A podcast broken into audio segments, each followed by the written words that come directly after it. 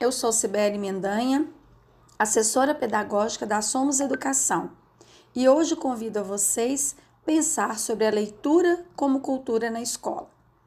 Inicie com uma pergunta para refletirmos sobre o tema. É percebido por toda a comunidade escolar a cultura da leitura na sua escola? Existem ações na rotina do dia a dia envolvendo a leitura? Vamos pensar sobre isso a partir de algumas considerações importantes. Segundo Hildo Consul, a leitura é uma competência individual e social, um processo de produção de sentidos que envolve quatro elementos: o leitor, o autor, o texto e o contexto. Neste momento, convido vocês a buscar na memória como aprendíamos a ler no passado. As aulas de leitura, por exemplo, a coordenadora pedagógica que marcava um momento para tomar a leitura oral individual de cada aluno e a responsabilidade da língua portuguesa em promover e ensinar leitura. Acredito que muitos de vocês passou por esse processo e aprendemos, é inegável, a ler e muitos de nós desenvolvemos o gosto e o prazer pela leitura. Em outros tempos, eram também comuns as tarefas de leitura em que o professor dizia: Abra o livro na página X e cada um deve ler um parágrafo. Prestem atenção, você deve continuar a leitura do seu colega. Assim, segui a leitura na escola. Ainda temos muitas práticas semelhantes ou iguais a esta. Porém, o que trago aqui neste momento para nossa reflexão vai além de uma atividade de leitura. Aqui queremos tratar a leitura como cultura da escola. E o que é cultura? Podemos dizer que é um conjunto de hábitos, situações e valores que nos condicionam e marcam nossas ações e decisões. Pois bem, neste contexto, a leitura seria um valor, um hábito, uma ação que é presente e se torna significativa no dia a dia da comunidade escolar como um todo. Sendo cultura, vamos levantar algumas informações. O que se lê na escola todos os dias, não como conteúdo curricular, mas como comunicação, diálogo, contextos de letramento? A sua escola convida a leitura sem que necessariamente o professor precise levar o aluno até a ação de ler? E o que é leitura? Como decorrência dessa questão, que ações um bom leitor realiza quando lê. O ensino da leitura, ele passa pela experiência de estratégias que, uma vez vivenciadas, ajudam o leitor a lidar com seu processo de leitura. Mas de que nós estamos falando? Falamos de convites à leitura de espaços e tempos em que a leitura envolve o prazer, a busca de informações, o conhecimento de forma autônoma, natural, dialógica. Neste momento, o leitor encontra na escola portadores de texto que os convida à imersão na leitura, independente do tempo que lhe é dispensada. A escola precisa oferecer leituras a toda a comunidade escolar. Vamos pensar então no ambiente escolar. Convido a cada um de vocês fazer um tour pelos corredores e pátios murais da sua escola e pensar sobre o que há para ler. Isso mesmo.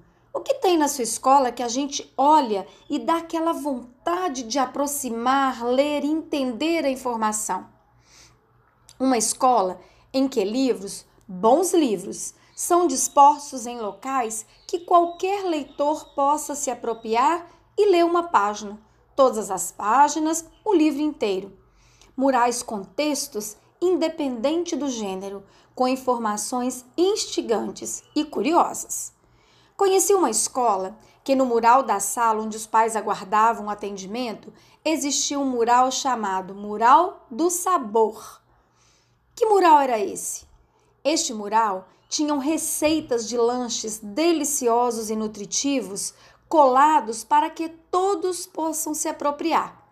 Receitas enviadas pelos pais, pela cozinheira da escola, pelos professores.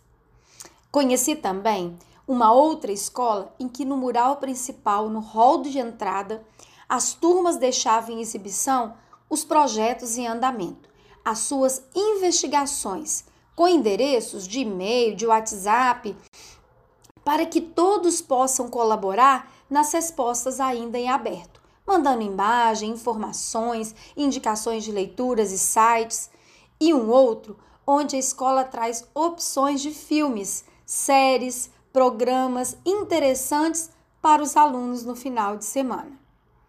Esta é a cultura da escola. Uma escola em que ler é um hábito corriqueiro e não apenas como conteúdo do currículo.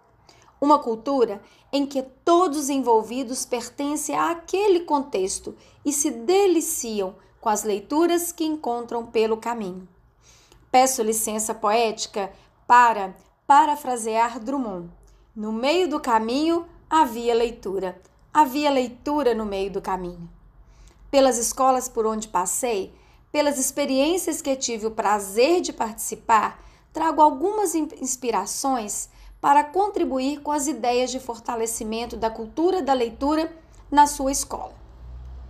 Veja bem, o baú de leitura, esse foi um projeto em que os autores eram os alunos da escola.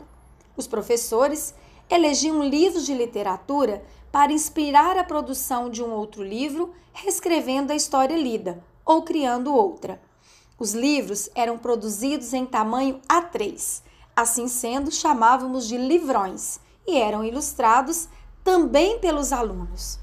Esses livros ficavam guardados dentro de um baú de madeira com rodinhas, daí o nome baú de leitura. Ele visitava todas as salas de aula num tempo da rotina do dia e que os alunos se deliciavam com as novas histórias. Neste momento, eles podiam ler sozinhos, em grupos, em trios ou duplas, debaixo da árvore, sentado num canto na sala. O comando era ler para se deliciar com as histórias. Agora, a parada de ler, essa foi uma prática que deixou saudades. Escolhemos um dia da semana, inicialmente. Depois que todos estavam envolvidos com parada para ler, passamos para três dias na semana com um tempo de 20 minutos por dia, em que toda a comunidade escolar parava para ler. Mas ler o quê? O que cada leitor escolhia na escola ou trazia de casa. Quando falo todos, eram todos mesmo. A diretora, a professora, os alunos, as cozinheiras e faxineiras e até os pais. Estes, se chegavam na escola na parada para ler, escolhiam uma revista, um jornal que sempre estava disponível na sala de espera, porque aquele momento era apenas permitido ler, se deliciar com a leitura. É claro que a leitura também recebia um tratamento didático-pedagógico, por ser ação educativa do contexto escolar. E o reloginho da leitura nos garantia esse caráter. Neste momento, incluído na rotina do dia, os alunos se inscreviam no dia anterior para ler para toda a turma no momento do reloginho da leitura. O combinado era que os colegas pudessem avaliar a leitura oral realizada, dando dicas de como poderia melhorar. Por exemplo, ler mais devagar para realçar os sinais de pontuação, garantindo a fluência e coerência na leitura oral. Dicas valiosas para que o leitor em questão e para si próprio pudesse avaliar a sua leitura, pois ao avaliar, reflito também sobre a minha leitura. E para finalizar, não posso esquecer jamais da roda da leitura dos adolescentes do ensino médio. Nesta semana, naquela semana escolhida, os adolescentes se juntavam para discutir livros que estavam lendo e comentar sobre eles livros que os adolescentes traziam de casa, ou aqueles que eram indicados pela escola. A boa literatura fazia parte daquele contexto leitor.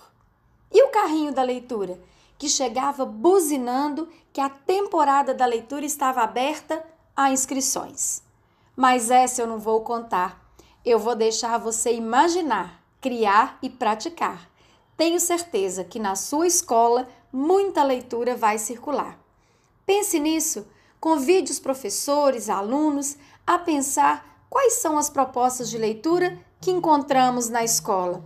Inove, surpreenda e tenha boas leituras. Até mais!